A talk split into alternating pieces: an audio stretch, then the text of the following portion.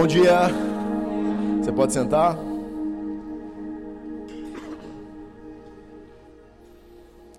Eu estava passando, estava no banco, estava passando pela mesma situação. Um filme passando na cabeça assim. Os últimos três anos que a gente tem vivido tem sido tem sido três anos muito bons, porque tem sido anos que Deus tem esticado demais. E eu descobri que ser esticado é bom demais. A Bíblia diz: estica a tua lona, estende a tua estaca. Porque se Deus quer te dar crescimento, primeiro você precisa de lugar para colocar o crescimento. Então Deus primeiro faz lugar, depois ele enche. E Deus tem me esticado. Quando a gente chegou em São Paulo, é, conhecemos poucas pessoas mais, de uma maneira mais próxima, pouquíssimas na Monte Sião. E o Anderson, a Van, o Gu e o Fê foram um bálsamo que Deus colocou no coração da gente. Alguém para pessoas que cuidaram do nosso coração naquela temporada. Eu sou muito grato a Deus. Provérbios 28 diz que existem amigos que são mais chegados que um irmão. Mais do que um irmão. Você para mim é mais que um irmão. No fundo do meu coração. Deus sabe o quanto isso é intenso para mim. E cada vez que o Anderson vem, o meu coração bate forte. Deixa pra lá, senão vai dar besteira. Vou chorar antes de começar a ficar ruim. vamos lá, vamos começar. É, essa semana a gente falou sobre. A gente tem falado na nossa classe de fundamentos sobre alianças. Alguém está fazendo fundamentos daqui? Se você não está fazendo fundamentos, você precisa fazer fundamentos. A Green tem esse nome não porque ela é uma estufa de flores, ela é uma estufa de líderes. E a gente tem alguns cursos que está fazendo, onde a gente compartilha algumas coisas mais profundas da palavra. Quem já fez o curso de raízes sabe do que a gente está falando. Quem está fazendo sabe melhor ainda. Mas é bom demais. E na nossa classe de fundamentos essa semana a gente estava falando sobre uh, as sete alianças que Deus fez com o homem. Deus estabeleceu sete alianças onde Ele se aliançou com a humanidade. E uma aliança especial que nós falamos essa semana foi sobre a aliança que ele fez com Abraão. As sete alianças são temporadas diferentes que Deus traz dispensações diferentes sobre a terra. E tudo aquilo que ele faz com a terra, ele faz com a igreja local, ele faz com pessoas. Então, a Bíblia é, sim, uma direção para a igreja, como é para o mundo, como é para a gente. Muitas vezes a gente olha para a palavra, olha para a Bíblia como um conjunto de regras e direções pessoais. E é uma verdade. Quando você lê e medita na palavra todos os dias, a, palavra, a, Bíblia diz que você começa a ser transformado. Você começa a se tornar como aquilo que se adora. Deus disse isso, ele disse: Não adorem ídolos para que vocês não se transformem como eles. Não que você ia virar um negócio de madeira que não se mexe. Mas o que Deus estava dizendo é: se você adora alguém que não consegue falar, pensar e agir, você vai se tornar como aquilo que você adora. A sua mentalidade vai se formatar aquilo no qual você está exposto. O ambiente que você está exposto, a gente falou semana passada sobre amigos. A igreja tem um chamado na terra de fazer assistência, mas ela não foi chamada para ser uma igreja assistencialista. Ela foi chamada para ser uma igreja de transformação. Então, sim, eu faço assistência. A gente teve varal solidário, estendeu a mão. Tudo que sobrou, eu liguei para um pastor de Taquara que trabalha com, muito forte com assistência em lugares carentes em Taquara, em outras cidades. Disse, Robson, pastor Robson, vem aqui, a gente tem que compartilhar, compartilhar com você. Deus nos abençoou, sobrou, a gente vai dar para você. E ele ficou muito feliz, ficou muito grato. Porque a gente entende que a igreja precisa fazer isso. É um dos seus chamados, mas não é o seu papel. Existe uma diferença entre papel e chamado. E quando a gente olha para a Bíblia, a Bíblia também tem um papel. Se você abrir tua Bíblia em João capítulo 1, versículo 14, abre comigo lá.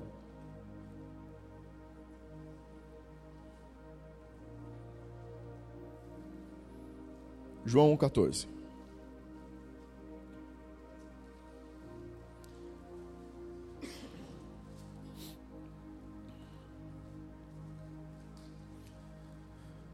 João 14 diz assim: E o Verbo se fez carne e habitou entre nós, cheio de graça e de verdade, vimos a sua glória, a glória como o unigênito do Pai. Do que, que a Bíblia está falando aqui? De Jesus. Ele é o verbo. O que é um verbo? Fala para mim. Verbo é ação. Tudo que você conjuga em ação é verbo. Então, a Bíblia está dizendo que Jesus é a ação que veio para a terra. O mundo foi feito através de Cristo, através da ação. Quando a gente olha para a Bíblia e começa a entender que ela não é apenas um referencial de regras e condução de vida e soluções para a vida, mas eu entendo que o Verbo, a palavra, a Bíblia, é Jesus Cristo personificado. Eu começo a me relacionar com a Bíblia não mais de um lugar de regras, e na verdade não tem regras na Bíblia, nenhuma. O que mais confrontou o estilo de vida de Jesus no tempo dele foi que ele quebrava regras. Se existia uma regra, ele quebrava. Porque ele estava desconstruindo uma mentalidade para construir uma mentalidade nova. Então, quando eu começo a olhar para a Bíblia e entender que ela não é só um conjunto de folhas com alguns ensinos e direções e diretivas, mas que ela é uma pessoa, eu começo a me relacionar com a pessoa que está aqui escrita. Isso é uma pessoa. É Jesus personificado. Então, quando eu começo a olhar, isso, isso seria um exemplo mais prático seria, você já acessou o Google Earth? Quem já acessou? Você vai lá, coloca o teu endereço, aparece o endereço da tua casa. Já fez isso? Aí você consegue ir aumentando ou diminuindo o zoom e você vê o planeta a Terra, certo? A tua casa continua no mesmo lugar que você marcou, mas você não vê mais ela. Quando a gente começa a olhar para a Bíblia e tudo que está dentro dela, o conceito que existe dentro da Bíblia, é mais ou menos isso. Você começa a perceber que é muito menos um conjunto de regras e mais um contexto. Não é apenas diretiva para a tua vida, é um plano é um projeto. A Bíblia é o projeto completo de Deus. A minha vida, a tua vida, a nosso tempo, o tempo dos nossos filhos, nossos pais, está tudo incluído dentro de um plano principal. Salvação está dentro do plano, mas não é o plano. Qual é o plano? Transformação. O plano começa em Gênesis com transformação e termina em Apocalipse dizendo que para que o seu reino venha um reino eterno e justo sobre a terra. Transformação. Salvação é apenas uma parte do processo de um plano. A, a vinda de Jesus a primeira vez foi parte de um plano. Não é o clímax do plano. O clímax do plano é a redenção de toda a humanidade, de toda a terra, para que o governo de Cristo estabeleça reto, justo e eterno, até que os teus inimigos estejam debaixo como estrada dos teus pés. Esse é o plano central, o eixo principal onde tudo trabalha. Então, o que eu quero convidar você hoje, hoje pela manhã é começar a olhar para algumas coisas dentro da Bíblia e entender que elas estão lá apenas como um exemplo prático de um contexto no qual eu devo estar inserido.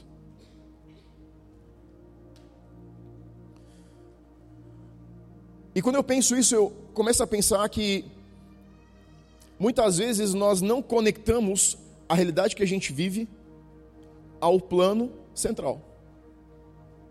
E a pergunta que eu faço para você é: você já parou para pensar que você não é um acaso? Que você, mesmo não, tem, não tendo sido sonhado, planejado por alguém, por um pai, por uma mãe, tendo sido um acidente de percurso, você não foi um acidente de percurso. E que Deus sonhou com você mais do que um homem ou uma mulher pode ter sonhado? Agora a pergunta que eu te faço, a segunda é a seguinte: se Deus sonhou com você, por que Ele não sonharia com o tempo específico de vida que você tem, onde você está? Por que você não nasceu há 50 anos atrás, 60 anos atrás, 80, 200 anos daqui, daqui a 200 anos?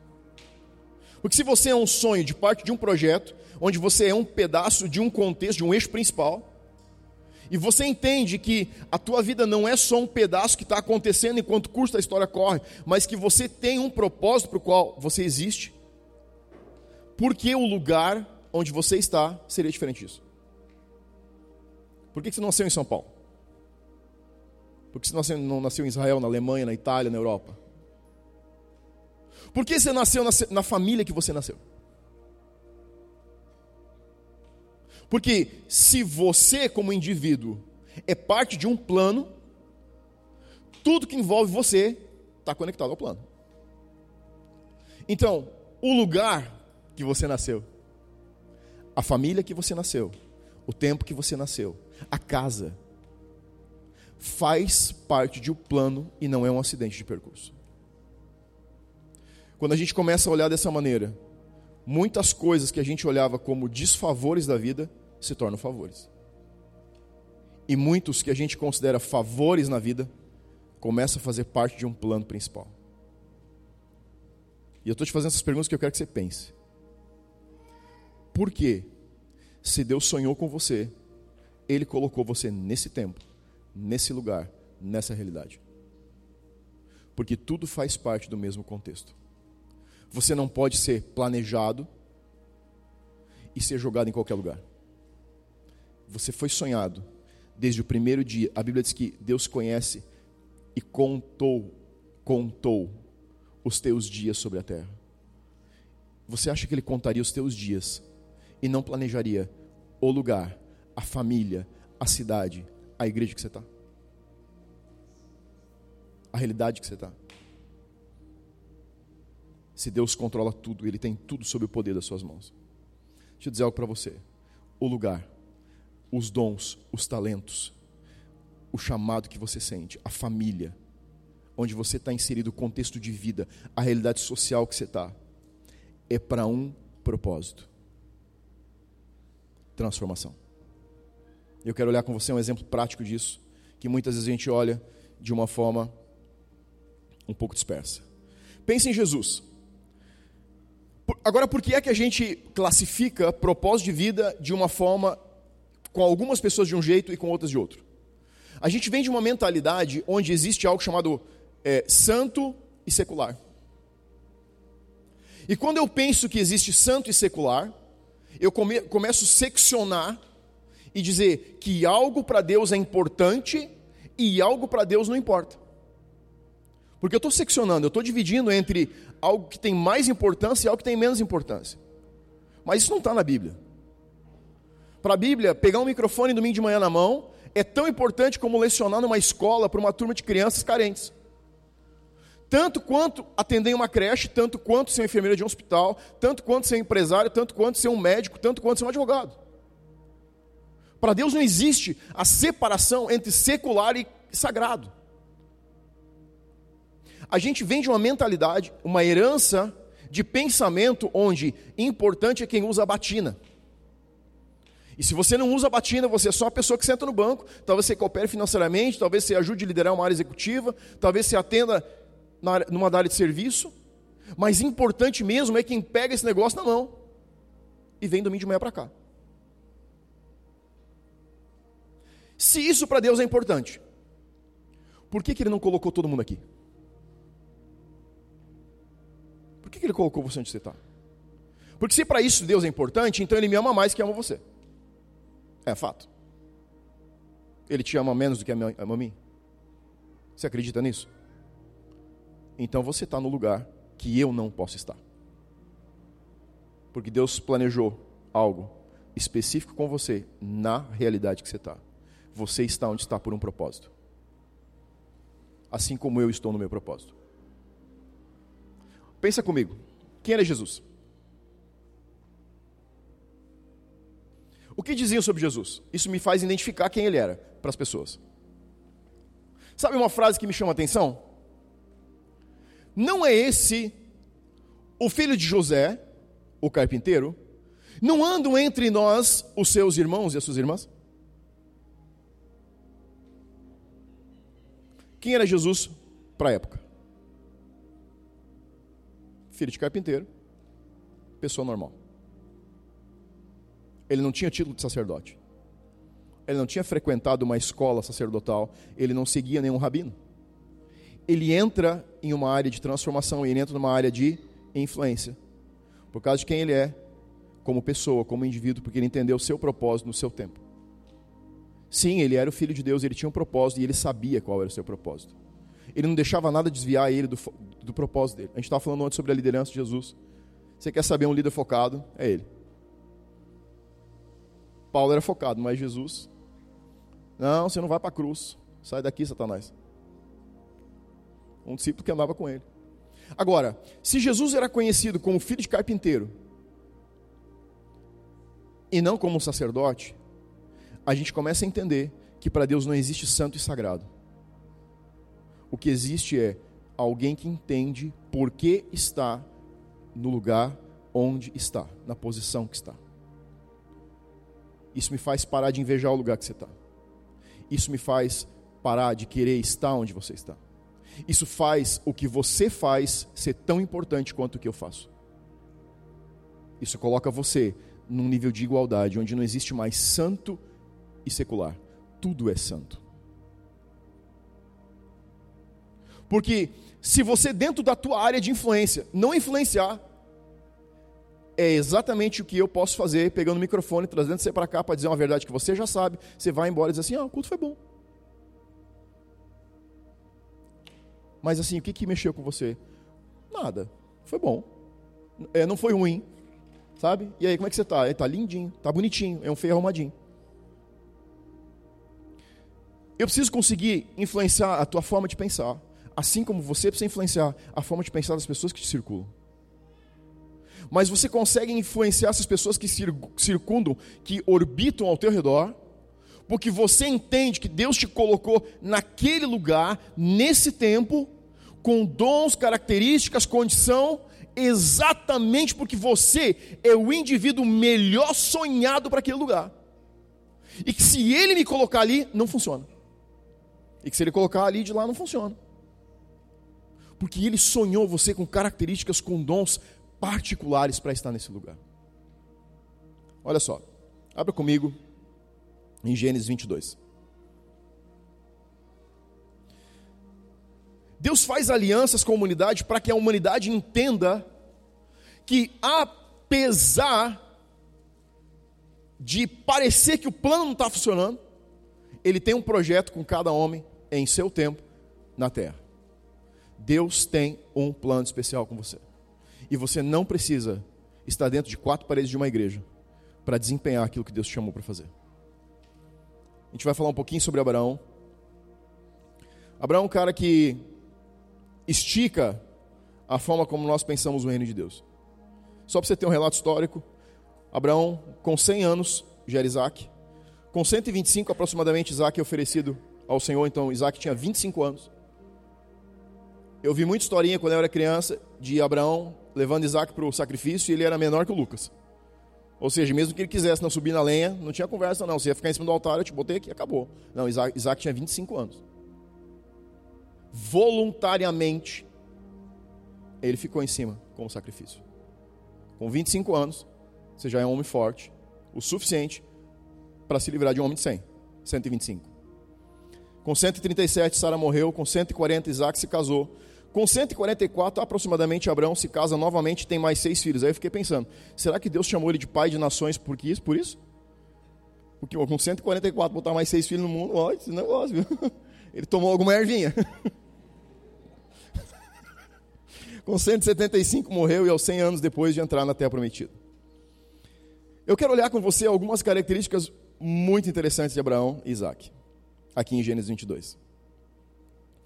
Existe um plano único para a vida de Abraão e Isaac. E eles fazem parte de um plano único de Deus sobre a terra. Abraão e Isaac são uma, um testemunho profético de Deus e Jesus. E quando você vai para essa passagem aqui, você fica abismado de quanto ela concorda com o que Jesus fez alguns anos depois. Olha só. Gênesis 22, versículo 1 diz: depois, a gente vai lendo devagarinho e vai conectando as partes, tá? Depois dessas coisas, pôs Deus Abraão à prova. Deus prova as pessoas. E lhe disse: Abraão, e este lhe respondeu: Eis-me aqui. Acrescentou Deus: Toma o teu filho, teu único filho. Único filho é filho unigênito. Você já está conectando com Jesus. A quem amas? O que que o Pai diz no batismo de Jesus? Este é o meu filho amado. O que é que ele fala na transfiguração? Esse é o meu filho amado. Escutai-o. Aí continua. E vai-te à terra de Moriá, oferece ali em holocausto. Holocausto significa oferta. sobre um dos montes. Jesus morreu onde? No Monte da Caveira. Que eu te mostrarei. E levantou-se, pois, Abraão de madrugada, e tendo preparado o seu jumento, tomou consigo dois de seus servos e Isaac. Quantos ladrões foram crucificados com Jesus? Um de cada lado. Um mais um é dois, na minha matemática. Rachou lenha. Vem cá. Deus te disse para ir para um monte, oferecer teu filho como sacrifício. O que, que você acha que você vai achar em cima do monte? Lenha. Se tem um negócio que tem nas montanhas, é lenha. Porque alguém em sua consciência ia carregar lenha por três dias, se o lugar para onde ele está indo tem lenha? O que Jesus fez com a cruz dele?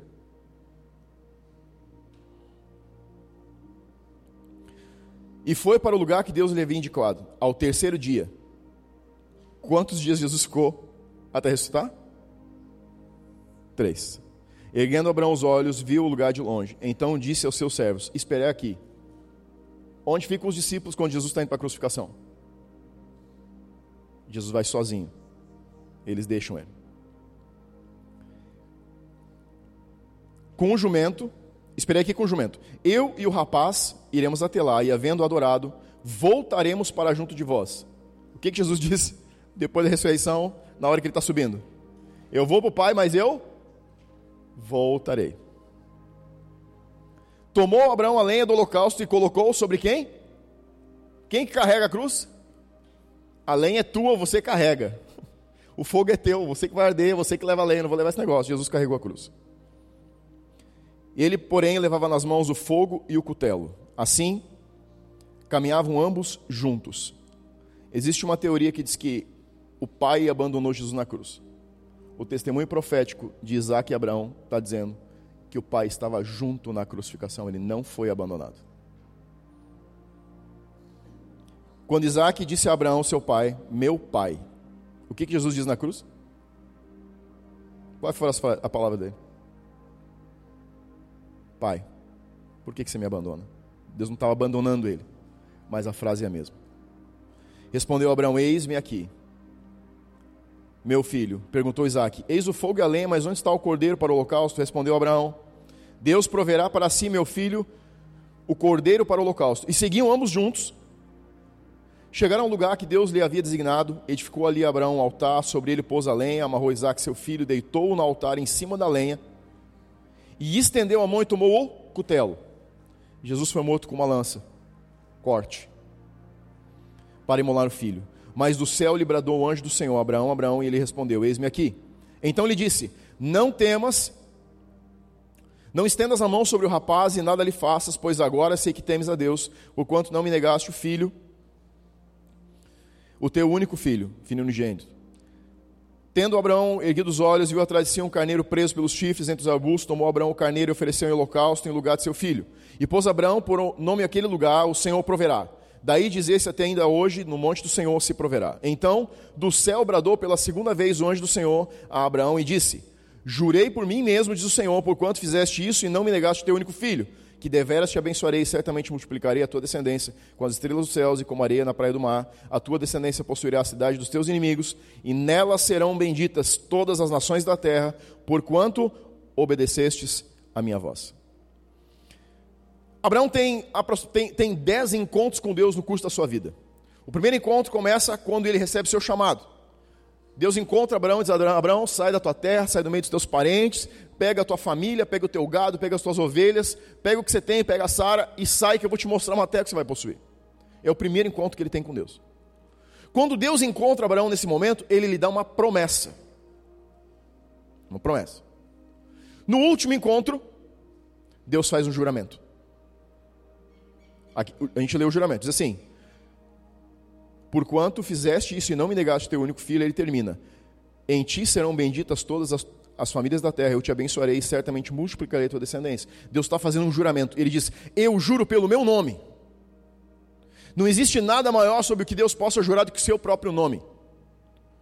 Deus começa o processo com Abraão, e agora a gente está falando de processo, com uma promessa. Abraão, Eu quero fazer você pai de muitas nações e famílias da terra inteira serão abençoadas em você. E ele termina o seu décimo encontro com um juramento: Eu juro para você que isso vai acontecer, não tem mais volta. Existe um gap de dez encontros entre a promessa e o juramento. Esses encontros acontecem num ciclo de sete ou 14 anos durante toda a vida de Abraão. A gente está falando de ciclo. Todos nós passamos por ciclos na vida, estações, temporadas. É muito importante entender em que estação, em que temporada eu estou. Quando você entende a temporada que você está, você consegue cooperar com o que Deus está fazendo em você e através de você. Abraão precisou entender que para receber a promessa de um povo, de uma terra e de abençoar nações, ele tinha que passar um processo. Abraão não estava pronto quando começou, ele estava pronto quando ele terminou. Muitas vezes a gente olha para a nossa vida e diz assim: quando eu estiver pronto, eu vou fazer algo para Deus. Posso dizer algo para ti? Você só vai fazer quando você estiver pronto para morrer. Porque você só vai estar pronto no final. Ninguém está pronto no começo. No começo é o início do processo, é o sim para Deus. E quando Deus encontra Abraão, ele diz duas coisas básicas para ele. Está aqui a promessa, e sabe como que você vai ver essa promessa? Sendo íntegro, ou melhor, andando na minha presença e sendo íntegro. Deus estava dizendo para ir para Abraão: o processo para você virar os ciclos da tua vida é simples. Você precisa ser íntegro, você tem que andar comigo. Cada vez que Abraão se encontra com Deus, que Deus se encontra com Abraão, Deus expande a visão e reafirma a promessa. Mas em cada vez ele exige de Abraão alguma coisa. Toda estação toda troca de estação vai custar alguma coisa para você. Se tem algo que Deus tem falado comigo, é que você não pode mudar de estação até você estar tá disposto a entregar alguma coisa daquilo que você já tem.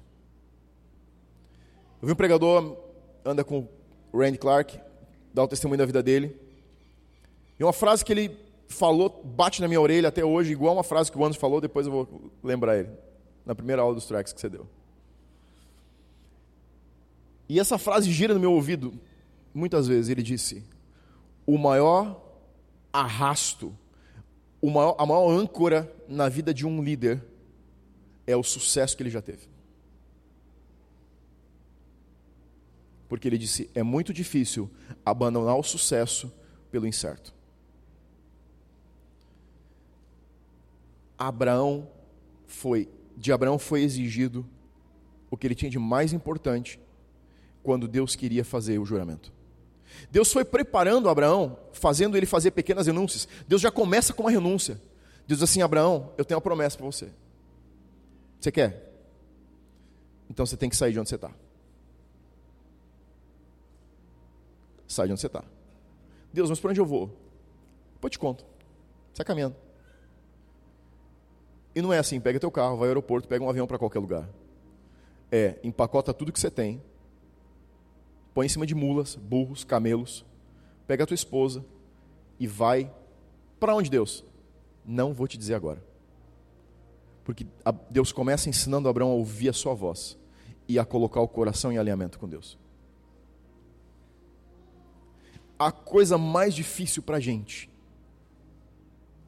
é que nós queremos o juramento, mas a gente não quer sacrificar algumas coisas da vida para ouvir Deus fazer um juramento. Quando Deus começa a te pedir coisas, Ele está te chamando para um lugar de desenvolvimento, para um lugar de crescimento, para um lugar de movimento. Porque Ele está treinando você a ouvir Deus. Mas você treina ouvindo Deus, não só ouvindo, mas sendo como Jesus foi, ação, um verbo. Não dá para ouvir um comando de Deus e ficar no mesmo lugar. Não dá para ouvir uma direção, uma diretiva de Deus e dizer, sou feliz. Eu ouvi Deus me pedir alguma coisa. E aí o que você fez? Nada. Eu estou feliz porque ele falou comigo. Tá, o que você vai fazer com isso? Nada. Mas eu quero que ele fale mais. Sabe quanto ele vai falar mais? Nada. São ciclos. Se você não está ouvindo a voz de Deus, é bem provável que você tenha no meio de um ciclo onde ele já falou e você não se moveu.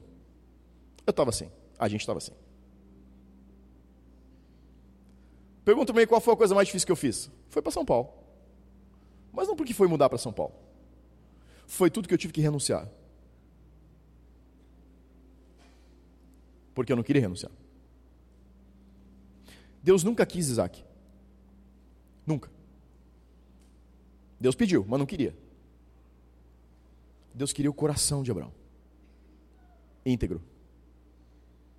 O que Deus estava fazendo com Abraão era dizendo o seguinte: Abraão, eu não juro para você enquanto eu não estiver em primeiro lugar no teu coração. O juramento que você quer não está na promessa, está na entrega. Tem pessoas que limitam a sua vida porque não conseguem sair do lugar que estão, mentalmente, fisicamente.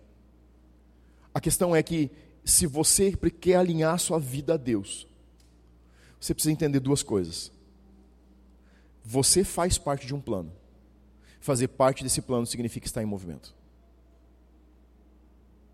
Significa que se você quer ser mais empoderado, se você quer ter mais de Deus, se você quer ver os seus dons fluir mais, se você quer novos dons, se você quer influenciar da maneira que Deus te vê influenciando.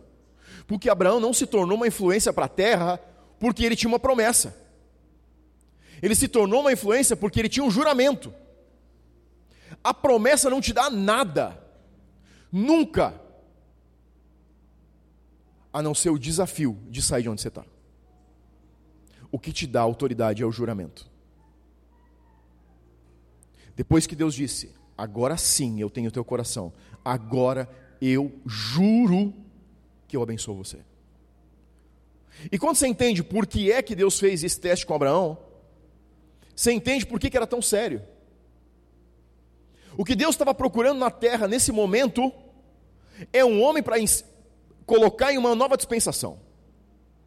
Ele está procurando uma família, uma genealogia, onde o reino esteja em primeiro lugar acima de qualquer coisa. Jesus vem da genealogia de Abraão, porque Abraão se tornou portador de um direito, por causa de um juramento. No coração de Abraão, o filho já estava morto. Ele só ia fazer ele parar de respirar.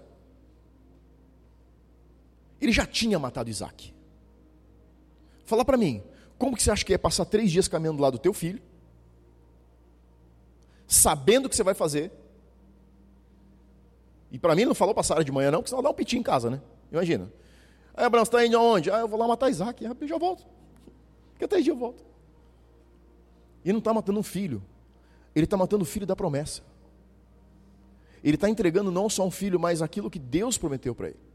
Isaac é a representação da promessa de Deus.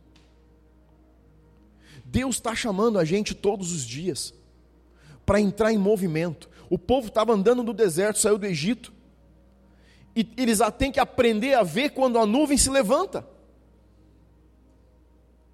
Deus disse: quando vocês virem a nuvem se levantar, faz a mala. O que ele está ensinando para o povo? Movimento. Vocês têm que aprender a ver o que eu estou querendo fazer. Deus passou toda aquela etapa porque Ele estava moldando uma geração nova para conseguir fazer o que a velha não fez. A velha não entendeu que a provisão, a proteção, o cuidado de Deus durante a, trajetória do Egito até Canaã significava proteção sobrenatural para expulsar o povo do, que estava morando lá. E eles não entram por medo. A segunda geração está sendo ensinada a não ter medo. E aí ela consegue chegar na frente da terra e entender: não, o que Deus tem feito com a gente só muda de jeito, mas Deus continua fazendo. O que eu estou dizendo para você é que na estação nova, Deus vai se mover intensamente como se moveu, mas não do mesmo jeito. A gente quer colocar Deus numa caixinha e dizer: Deus fala assim, e se não for assim, não é Deus falando. Não, Deus espera isso. E se não for isso, não é Deus. Deixa eu dizer algo para você. Os mestres da lei não reconheceram Jesus porque ele não fazia como eles esperavam que ele fizesse. O molde, o formato que ele veio, estava debaixo de tudo que eles esperavam que tivesse. O sacerdote não podia nem chegar perto de um defunto. Jesus ressuscitava eles. E Jesus pondo a mão no defunto. Para os sacerdote, para os judeus, colocar a mão num morto, você está imundo. Você tem que fazer todo um processo de lavagem, de purificação, de sacrifício. Jesus vai lá e põe a mão no morto. Chegar perto de uma prostituta? Não, ele deixava lavar os pés. enxugar com o cabelo. E beijar os pés. Então ele quebrava, sempre quebrando a mentalidade. Se você quer ouvir Deus, se você quiser andar mais perto de Deus, você precisa aprender a perceber as estações. As estações falam de uma dispensação maior que Deus quer dar. Só quem está disposto a entregar alguma coisa está pronto para entrar na próxima estação. Deus está nos chamando como igreja. Deus fez uma virada com a gente nesses últimos dias. Daqui uns dias você vai conhecer, vai dar um shift. E não era o que eu esperava. Não era mesmo. Deus tem falado comigo de ciclos de sete anos e ciclos de um ano. Eu estou, nós como família, estamos num ciclo de sete anos. E dentro desse ciclo existem pequenos microciclos de um ano. Já, já estamos no terceiro. Onde todo ano vira. Diz para mim, é gostoso? É horrível. E é maravilhoso. Ao mesmo tempo. Mas é horrível. É quando você simplesmente começa a perceber que você não tem controle de nada quando você quer que Deus esteja no controle. Você sabe qual é o nosso problema como, como igreja, como pessoas, como cristãos? Nós queremos que Deus esteja no controle desde que a gente dê as regras do jogo. Deus, você não está entendendo, Deus, é que assim é melhor para mim.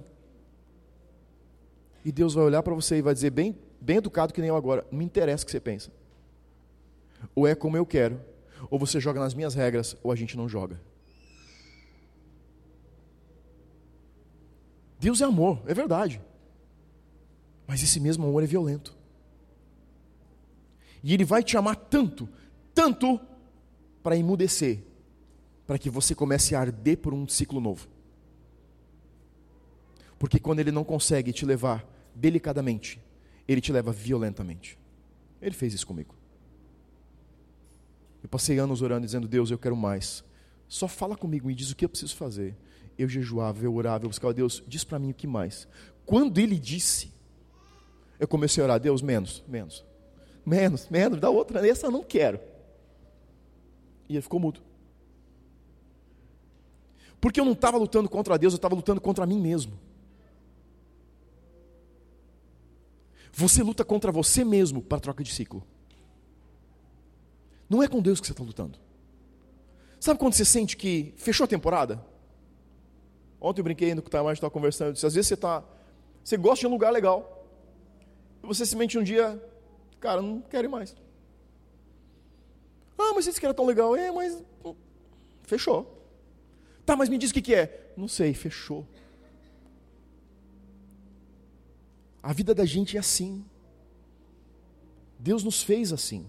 Deus nos fez para que a gente estivesse em processo de desenvolvimento contínuo, em processo de crescimento, porque Ele quer fazer um juramento. Mas o juramento vem depois do sim.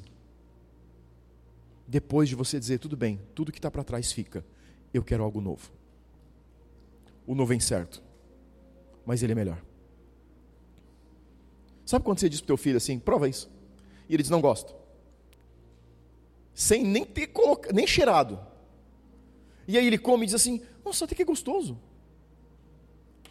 Às vezes Deus está esticando o paladar da gente. Ele está esticando a maneira como a gente vê, se relaciona, sente o reino. Porque nós tendenciosamente queremos as coisas sempre do mesmo jeito. E Deus tendenciosamente sempre quer as coisas em movimento. Ele estava no deserto, quando o povo estava começando a se acostumar com o lugar, a nuvem levantava. Aí ele disse: Me faça um tabernáculo, ninguém entra, ninguém entra nesse lugar, só o sacerdote entra no Santo Santo, só o sumo sacerdote. Aí Davi vai lá, entende o movimento e diz: Quer saber? Tem mais nada aqui, bota a arca, vamos ficar tudo na frente da arca sentado. Mas não é Velho Testamento? Não tinha que morrer todo mundo? Do mesmo jeito que ele devia ter sido morto quando comeu o pão da proposição. Mas Davi, você não sabe que isso aqui é só o sacerdote que come? Eu sei, mas a gente, eu e os meus soldados estão com fome. Você pega o pão para gente? Não, mas você vai morrer. Morre nada. Sabe por quê? Porque Davi estava no tempo, vivendo no tempo da graça. O coração dele não estava na lei, o corpo estava, mas o coração estava na graça. Falar para mim, o Velho Testamento é um tempo de fé? Não, é um tempo de lei. O que é que, por que que Abraão está na galeria dos homens da fé? Porque o corpo está na lei, mas o coração e a mente estão na graça. E Abraão por fé. E Raabe. E aí começa a listar homens e mulheres que conseguiram adiantar o seu tempo, porque conseguiram romper e transformar a forma que eles viam Deus falando em um tempo. Nós estamos em uma mudança de estação. E se isso está liberado sobre a casa, essa dispensação está liberada sobre você. Você entra nela se quiser. Você não é obrigado. Mas a unção começa a correr de cima para baixo. E a unção que corre, você toma. Mas vai exigir algo de você.